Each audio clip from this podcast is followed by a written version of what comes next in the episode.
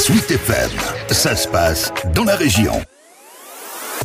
Catherine de Médicis, Diane de Poitiers, Marguerite de Navarre, trois femmes de pouvoir qui ont marqué l'histoire du château de Blois et plus largement l'histoire de France suite égard au rôle qu'elles ont pu jouer lors de certains événements. Et c'est justement pour les réhabiliter dans cette vérité que l'exposition Renaissance de femmes a été imaginée au château. Elisabeth Latrémolière est la commissaire générale de cette exposition. Le postulat, c'est la renaissance des femmes, mais y a-t-il une renaissance des femmes? Donc on joue bien sûr sur le double sens du mot renaissance au sens euh, historique, hein, le XVIe siècle grossièrement. Et puis, les femmes ont-elles eu une renaissance? Qu'est-ce qui se passe pour les femmes à la Renaissance? Ici, ce sont les femmes de pouvoir qui sont mises en avant. Et quel pouvoir avaient-elles réellement? Étaient-elles vraiment au pouvoir? Quelles étaient les limites de leur pouvoir? Autant de questions passées au crible de cette exposition passionnante. On va leur mettre des obstacles qui vont l'empêcher d'exercer ce pouvoir. Alors on pense aux reines qui euh, ne règnent plus euh, vraiment. C'est ce qu'on appelle la loi salique, hein, qui n'est pas tout à fait une loi, mais qui en France va interdire, empêcher les femmes euh, de gouverner euh, la France. Il y a euh, les mentalités, peu à peu, euh, on dit effectivement que les femmes sont soumises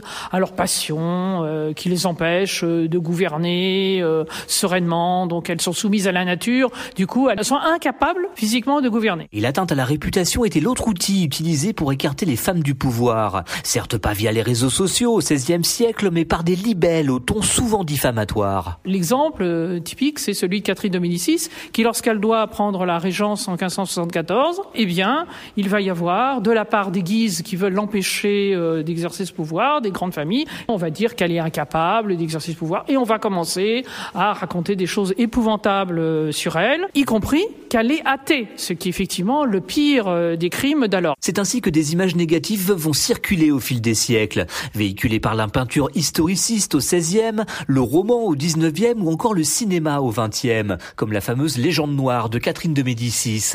Bref, des enjeux de domination masculine qui ne restent pas sans écho avec des débats, eux, bien contemporains. Elisabeth Latrémolière. Ce qu'on explique, c'est que ça a été construit, que parce que on a euh, des enfants, qu'on ne peut pas euh, avoir ce pouvoir, parce que dès la Renaissance, c'est très curieux, on retrouve des phrases où on dit, bah, effectivement, vous feriez mieux de vous occuper de votre maisonnée, de vos enfants, voilà. Donc euh, déjà, on retrouve ce genre de critique. On a encore aujourd'hui ce genre de phrases qu'on entend. Renaissance de femmes, une exposition à découvrir au Château Royal de Blois jusqu'au 10 juillet.